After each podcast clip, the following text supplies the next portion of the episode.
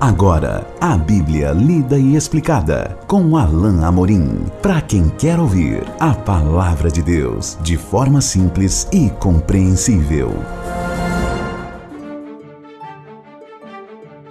Olá, querido ouvinte, querida ouvinte, estamos de volta com mais um programa A Bíblia Lida e Explicada. Eu sou o pastor Alain Amorim. Continuamos o nosso estudo no Evangelho de Marcos, no capítulo 6 Consideraremos hoje juntos o segundo trecho, o segundo parágrafo, dos versículos 7 ao 13. Acompanhe comigo então a leitura da bendita palavra de Deus. Chamou Jesus os doze e passou a enviá-los de dois a dois, dando-lhes autoridade sobre os espíritos imundos. Ordenou-lhes que nada levassem para o caminho, exceto um bordão, nem pão, nem alforge, nem dinheiro, que fossem calçados de sandálias e não usassem duas túnicas.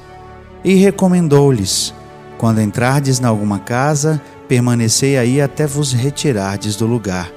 Se em algum lugar não vos receberem nem vos ouvirem, ao sairdes dali, sacudi o pó dos pés em testemunho contra eles. Então, saindo eles, pregavam ao povo que se arrependesse, expeliam muitos demônios e curavam numerosos enfermos, ungindo-os com óleo. Jesus certamente percebeu que os discípulos já estavam prontos para trabalhar um pouco sem estarem diretamente ligados ou, ou na presença de Jesus. Jesus então os agrupa em duplas, desde que o texto diz no versículo 7: enviá-los de dois em dois e lhes deu autoridade, ou seja, Jesus delegou, impondo a mão sobre eles, certamente, lhes deu autoridade sobre os espíritos imundos. É interessante essa observação, porque nós vemos que esse não era o único ministério. Eles foram pregando e curando pessoas, né? Então está subentendido que também aqui é, eles é, Deus, Jesus, perdão, lhes deu autoridade para isso também. Outra coisa interessante é o modo como Jesus é, lhes ordena que não levassem nenhum tipo de provisão extra. Ordenou-lhes, o verso 8 diz, que nada levassem para o caminho exceto um bordão, nem pão, nem alforge, nem dinheiro, que fossem calçados de sandálias e não usassem duas túnicas, ou seja, uma túnica só era suficiente. Jesus manda que eles levem apenas o básico, basicamente a roupa do corpo, que não levassem dinheiro, que não levassem alimento e, e que levassem um bordão. Esse bordão é uma vara que servia para auxiliar no caminho, talvez é, para subir alguma algum lugar mais, mais inclinado ou para algum tipo de auxílio é, para o qual uma vara, um bordão fosse necessário durante a viagem. Apenas um par de sandálias e apenas uma túnica. Essa túnica era a roupa de baixo, era a roupa que era colada ao corpo, não é? E eles, eles tinham que levar apenas o necessário e o básico. Por que Jesus disse isso? Ora, o nosso autor que temos consultado nos traz a resposta e é uma resposta bastante satisfatória. Eles tinham que crer que Deus providenciaria, providenciaria tudo o que eles precisassem. Por isso ele disse aqui no verso 9: Recomendou-lhes, quando entrardes na alguma casa, permanecer aí até vos retirardes do lugar. Não era uma imposição, Naquele tempo, os viajantes geralmente eram acolhidos nas casas. Não havia hotéis, não havia hospedarias, era, era pouco comum.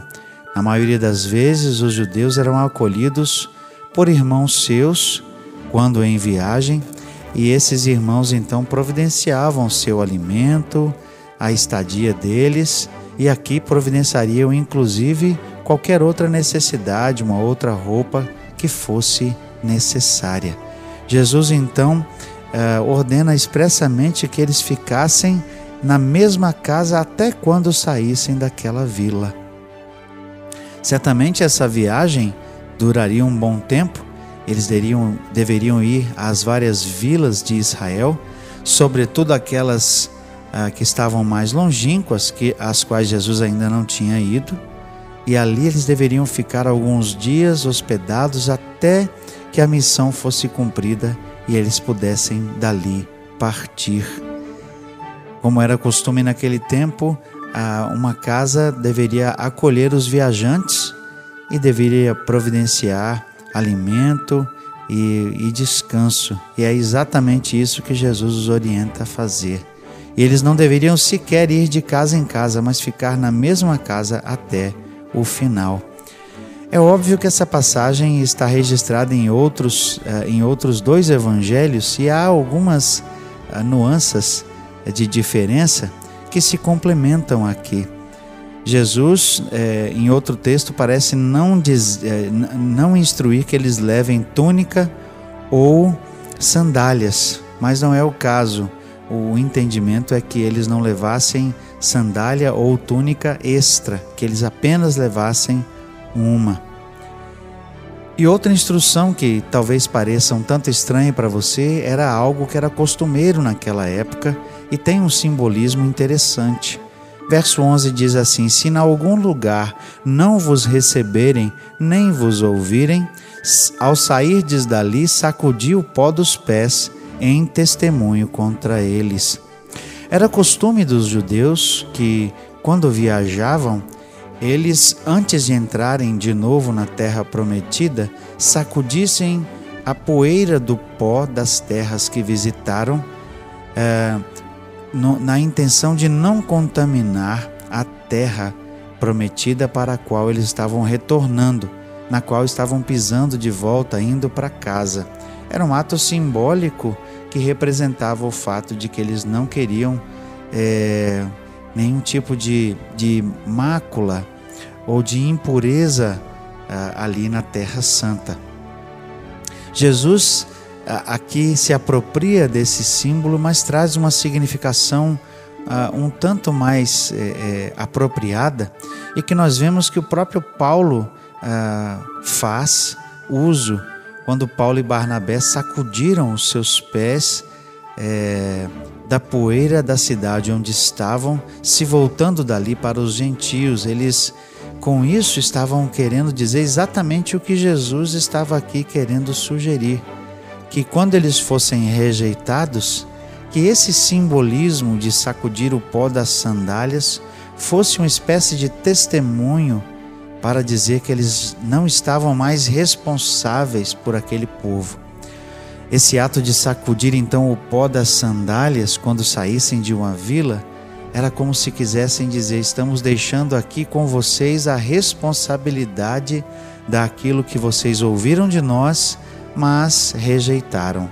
Daquilo que vocês ouviram de nós, ouviram, porque o texto diz que eles estavam curando muitos e expulsando demônios. Ou seja, daquilo que vocês ouviram e viram, uh, uh, perdão, ouviram e viram, mas não creram. Então, esse ato simbólico de sacudir o pó do pé era realmente esse, esse ato que queria dizer: é, eu, nós deixamos com vocês essa responsabilidade. Dela estamos livres a partir de agora. Foi isso exatamente que Paulo quis dizer e quis simbolizar quando ele disse: Nós vamos agora aos gentios, não temos mais responsabilidade com vocês. Verso 2 diz assim: Então saindo eles, pregavam ao povo que se arrependesse expeliam muitos demônios e curavam numerosos enfermos, ungindo-os com óleo. De forma apropriada, William Hendrickson aponta para o fato de que há dois tempos verbais aqui diferentes usados para o verbo pregavam e depois expeliam e curavam. E esses tempos verbais indicam precisamente que a prioridade era pregar, que a atividade principal e primária era de pregar e que, ah, como, como forma de autenticação dessa pregação, ou seja, um ato que se seguia para comprovar e autenticar, eles então expeliam demônios e curavam numerosos enfermos. Isso para nós não é novidade, já temos falado isso algumas vezes e temos visto que a prioridade de Jesus era também a prioridade dos, ah, dos discípulos e era a de pregar as boas novas do Evangelho. A prioridade não era curar, a prioridade não era expelir demônios, a prioridade era pregar o Evangelho, as boas novas de salvação. As curas e a expulsão de demônios eram secundários e vinham como sinais autenticadores, não eram o principal. Certamente os discípulos eh, fizeram eh, várias curas, curas e expulsão de demônios, mas, sobretudo, eles foram pregando as boas novas da salvação e da conversão dos pecados para o povo. Jesus vai continuar nesse capítulo a lidar com aqueles que estão ao seu redor, mas antes, algo significativo é inserido por Marcos acerca de João Batista. Mas isso veremos juntos apenas no nosso próximo encontro. Até lá então, que Deus abençoe a sua vida. Acesse agora nossa plataforma e baixe os podcasts www.rede316.com.br. A Bíblia lida e explicada com Alain Amorim.